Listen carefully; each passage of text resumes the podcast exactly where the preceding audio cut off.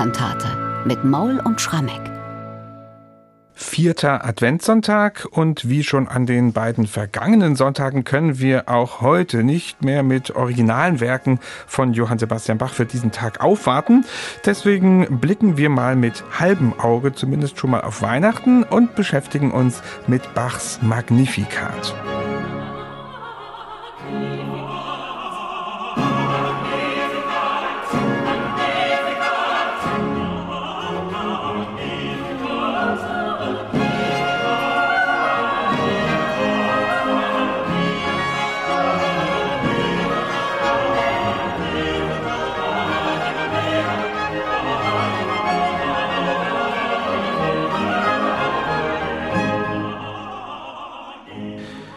Das ist schon mal ein Stück aus dem Eingangschor des Magnifikats gewesen. Ja, und wir haben heute im Podcast also keine Kantate im engeren Sinne, aber dann doch ein ganz zentrales und populäres Werk von Johann Sebastian Bach zur Besprechung.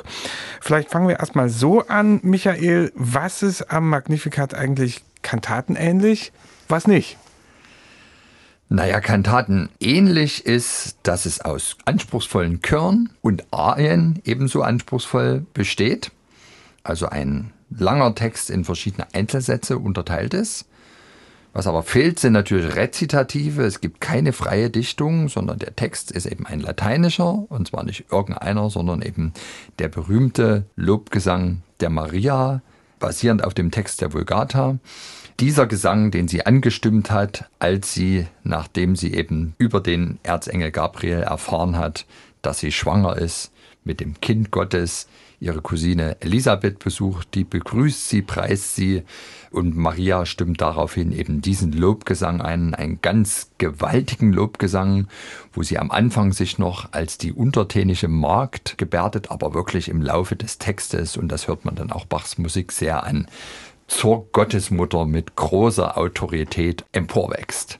Und das ist natürlich einer der Texte der Musikgeschichte, der überhaupt am häufigsten vertont wurde, eben weil es ein Lobgesang ist. Ähnlich bekannter Lobgesang aus dem Neuen Testament ist der Lobgesang des Kreisen Simeon, als der das 40 Tage alte Jesuskind auf den Arm nimmt als Maria in den Tempel geht, um sich zu reinigen. Der dritte Lobgesang, den es ja auch noch gibt, hängt auch gewissermaßen mit Elisabeth zusammen. Elisabeths Mann ist Zacharias und auch der hebt zu einem Lobgesang an, weil ja auch die Elisabeth schwanger ist zu der Zeit und zwar mit einer ganz wichtigen Person für Jesus, nämlich mit Johannes, der Person, die ihn dann später taufen wird. Diese drei Kantika sind ja vom Autor dieses Evangeliums von Lukas in einer psalmähnlichen Form gedichtet. Also sie sehen im Grunde aus wie alttestamentliche Psalmen in dieser Versform und das legt natürlich nahe, dass sie oft vertont wurden, zumal alle drei Kantika in den Stundengebeten gesetzt sind und das Magnificat traditionell als Schlussgebet der Vesper dient. Und das war durchaus nach der Reformation auch überkonfessionell. Ja also auch zu Bachs Zeit, wurde an Sonn- und Feiertagen in der Vesper das Magnificat gesungen und möglicherweise auch oft in mehrstimmiger Form. Mhm. Nun gibt es bei Johann Sebastian Bach, wenn man auf dieses Magnificat schaut, zwei Fassungen des Stückes in unterschiedlichen Tonarten. Das spricht erstmal für eine intensive Wertgeschichte damit. Kannst du uns sagen, wann ist das Stück entstanden und wie hat es dann Bach möglicherweise wiederverwendet? Also was wir mit Sicherheit sagen können zu Bachs Magnificat, es gibt ja nur diese eine Vertonung von ihm, ist, dass sie in Bachs ersten Jahr als Thomaskantor entstanden ist. Also Bach hat ja seinen Dienst hier Ende Mai 1723 angetreten. Die Partitur, die wir von ihm haben, die eigenhändige, ist ein ganz flüchtig geschriebenes Manuskript. Also man merkt, der Bach ist echt im Stress. Und die große Frage ist jetzt nun, hat er es komponiert, als sich wenige Wochen nachdem er seinen Dienst begonnen hat, Anfang Juli, das erste Marienfest einstellte, nämlich Maria Heimsuchung, da wo wirklich eigentlich der Text hingehört, wenn man ins Lukas-Evangelium schaut.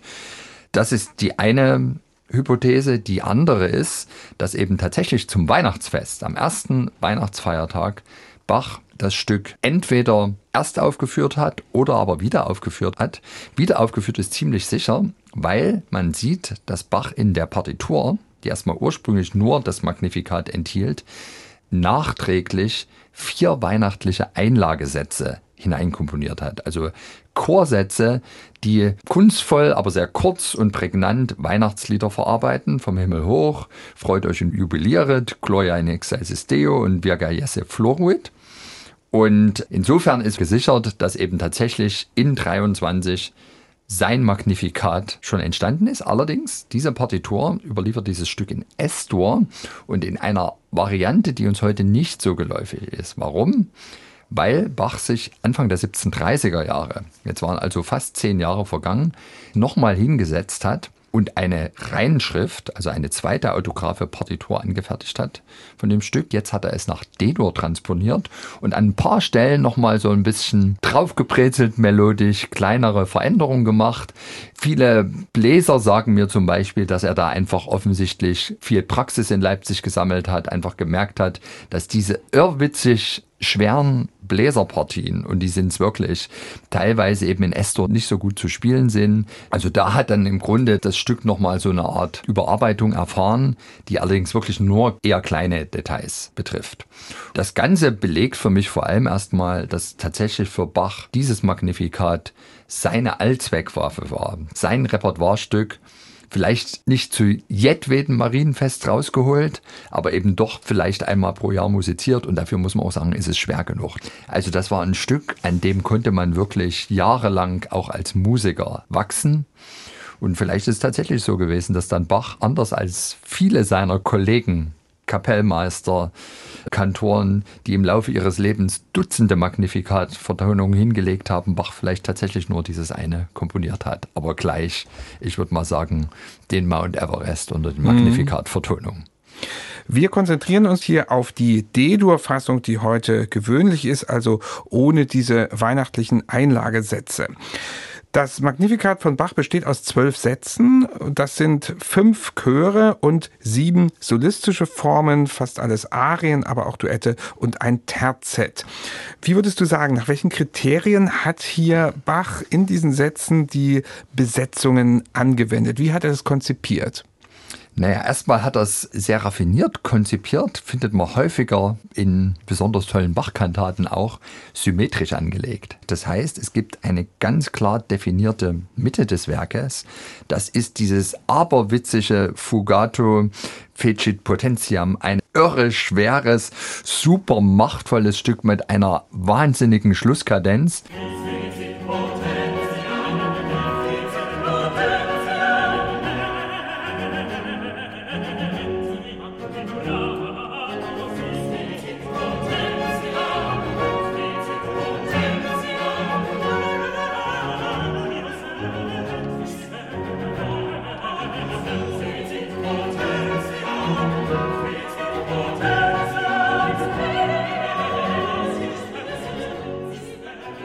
Und wenn man jetzt von dieser Mitte aus Richtung Schluss schaut, beziehungsweise Richtung Anfang wird man sehen, in beide Richtungen folgt dann eben die gleiche Struktur abwechselnd von solistischen Sätzen und chorischen Sätzen. Und musikalisch ist Anfang und Schluss auch identisch.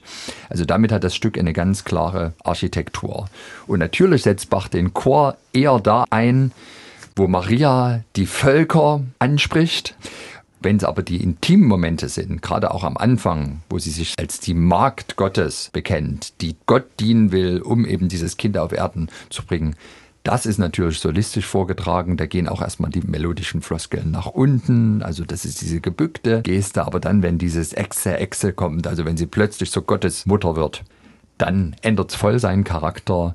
Und dann hat man eben ein sehr schönes und wirkungsvolles Wechselspiel von chorischen Abschnitten und solistischen, die allesamt große virtuose Herausforderungen sind. Beginnen wir doch ganz chronologisch mit dem Eingangschor, der ja, wie du schon gesagt hast, auch im Schlusschor dann wieder zitiert wird. Da setzt ja Bach wirklich eine feierliche Marke, unglaublich, nicht? Geht erstmal mit dem Orchestervorspiel ja. los, ehe der Chor kommt, dauert es eine Weile und eine Virtuosität hm. hört man da, die kaum zu steigern ist. Alle Stimmen gehen wunderlich durcheinander, mhm. ja, das haben ja auch die Zeitgenossen Bach schon nachgesagt und das ist hier wirklich ein Beispiel par excellence. Also ich hätte wirklich gerne mal die Gesichter der Musiker gesehen, als sie das erste Mal die diese Noten aufs Pult bekommen haben, weil es eben wirklich ein Lobgesang aller ist. Und jeder einzelne Sänger, jeder einzelne Instrumentalist hat gleiches Recht und gleiche Stimme.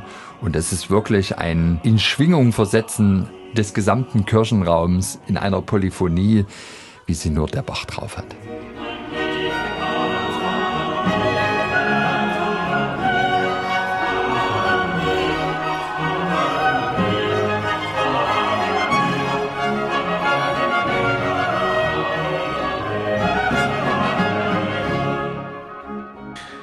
Das ist also der Eingangssatz. Und dann, ich habe schon gesagt, sieben solistische Formen gibt es. Die können wir hier nicht alle besprechen. Aber Michael, vielleicht kannst du ja mal zwei oder drei herausheben, die du für ganz besonders außergewöhnlich hältst. Also was ich immer wieder mir gerne auflege, weil es so packend daherkommt und eine musikalische Wellenform, einen musikalischen Seesturm präsentiert, wie es das selten bei Bach gibt, ist das Deposit. Er stößt die Gewaltigen vom Stuhl und erhebt die Niedrigen. Also eine Demonstration der Macht Gottes. Und was Bach da liefert musikalisch, ist barocke Tonsprache vom Allerallerfeinsten. Die Instrumente spielen erstmal ein kleines kurzes Vorspiel, was wirklich dieses Herunterstürzen der Gewaltigen, aber zugleich auch das Erheben der Niedrigen tatsächlich symbolisiert, weil die Melodie von pfeilschnell nach unten genauso pfeilschnell wieder sich nach oben bewegt. Also es ist wirklich eine richtige musikalische Welle, die Bach da komponiert, mit ganz abrupten Phrasenenden, offenen Enden.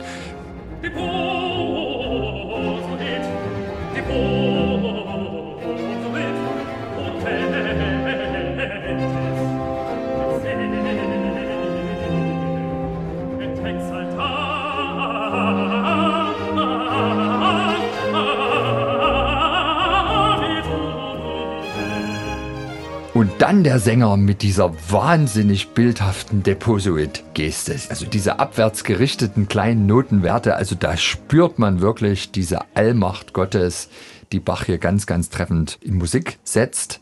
Und ein ganz großer Gegensatz, aber nicht minder wirkungsvoll, ist das Et Misericordia mit ganz gedämpften Streichersatz, verminderte, merkwürdige Harmonien, auf die sich der Sänger da draufsetzt. Da steht die Zeit still, wenn man das hört.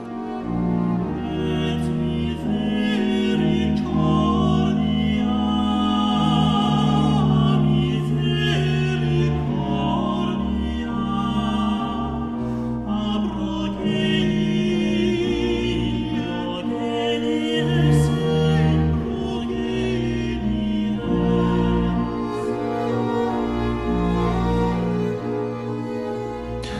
Das waren also zwei sehr unterschiedliche Arien. Wir könnten hier mit den anderen das natürlich noch fortsetzen. Das würde aber vielleicht diesen Rahmen dieses Podcasts sprengen. Ich möchte gern aber noch auf einen Chor eingehen, den ich hier für ganz bedeutend halte. Kurz vor Schluss bringt Bach nämlich mal wieder einen Satz im reinsten Stile Antico. Sicut locutus est. Warum macht er das an der Stelle? Denn wenn er den Stile Antico, diesen alten Stil des 16. Jahrhunderts zitiert, dann macht er das immer mit einem bestimmten Hintersinn. Und der Hintersinn ist meines Erachtens ganz offensichtlich, wenn man sich den Text ins Deutsche übersetzt. Also da ist ja erstmal zunächst, bevor dieser Abschnitt beginnt, von die Rede, er denkt der Barmherzigkeit und hilft seinem Diener Israel auf, wie er geredet hat. Unseren Vätern Abraham und seinem Samen ewiglich. Und im Grunde bei diesem, wie er geredet hat, unseren Vätern Abraham und seinem Samen ewiglich, kommt eben dieser Stile Antico-Satz. Und warum? Weil hier plötzlich von den Vorvätern die Rede ist, bis hin zu Abraham. Also in der Geschichte weit zurück, aber letztlich auch zu allen Zeiten, durch alle Generationen. Und da wechselt Bach praktisch in die aus seiner Sicht alte Musik, aber auch die zugleich ewig gültige des sogenannten reinen Kirchenstils, also des Palestrina-Stils, spätes 16. Jahrhundert, der sogenannte Stil Antico. Und das ist ja etwas, das Bach hier Magnificat macht, aber er wird diesen Zusammenhang auch wieder für sich nutzen, wenn er dann später an die Hamollmesse gehen wird, auch einzelne Sätze da dann eben genau in diesem Stil Antico komponieren. Und das alles mündet aber dann damit die musikalische Klammer geschlossen wird, in den eigentlichen Schluss, der ja denn die Musik des Beginns wieder aufgreift und die könnte barocker und bachischer nicht sein. Das ist wirklich Überfluss in Tönen, musikalischer Prunk. Wir hören uns aber hier nochmal kurz diesen alten Stil an, Sicut Locutus est. Locutus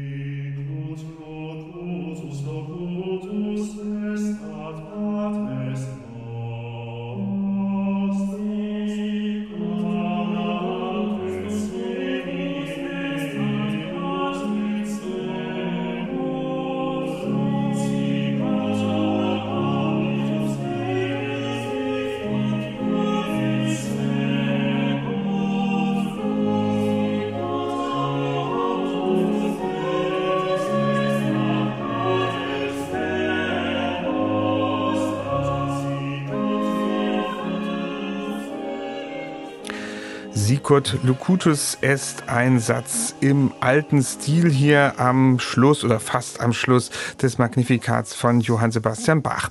Jetzt haben wir hier viel schon gesprochen über die Entstehung dieses Stückes, auch über die Frage, warum Bach nur ein Magnifikat vertont hat. Und da muss man ja sagen, es stimmt nicht ganz, denn es gibt noch ein zweites, allerdings in deutscher Sprache, die Kantate Meine Seel erhebt den Herren, die er 1724 im Rahmen des Choralkantatenjahrgangs komponiert hat. Wir haben sie auch schon hier im Podcast besprochen.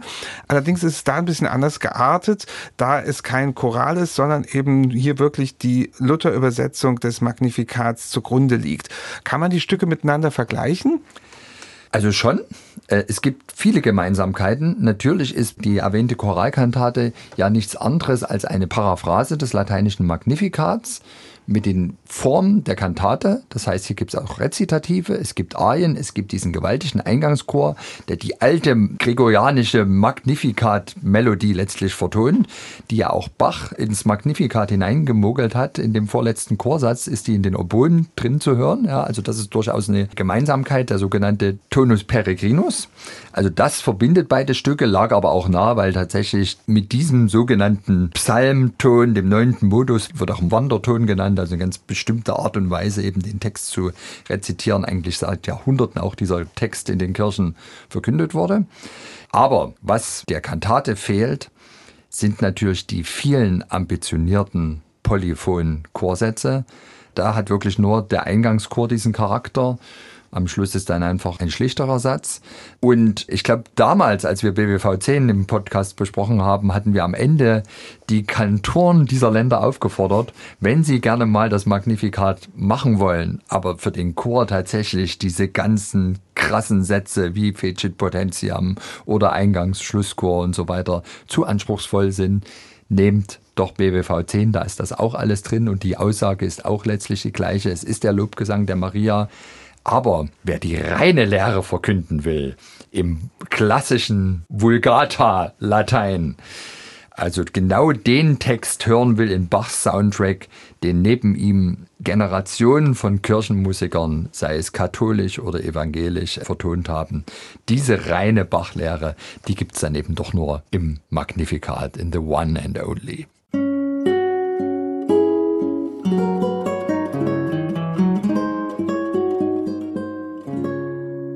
MDR Classic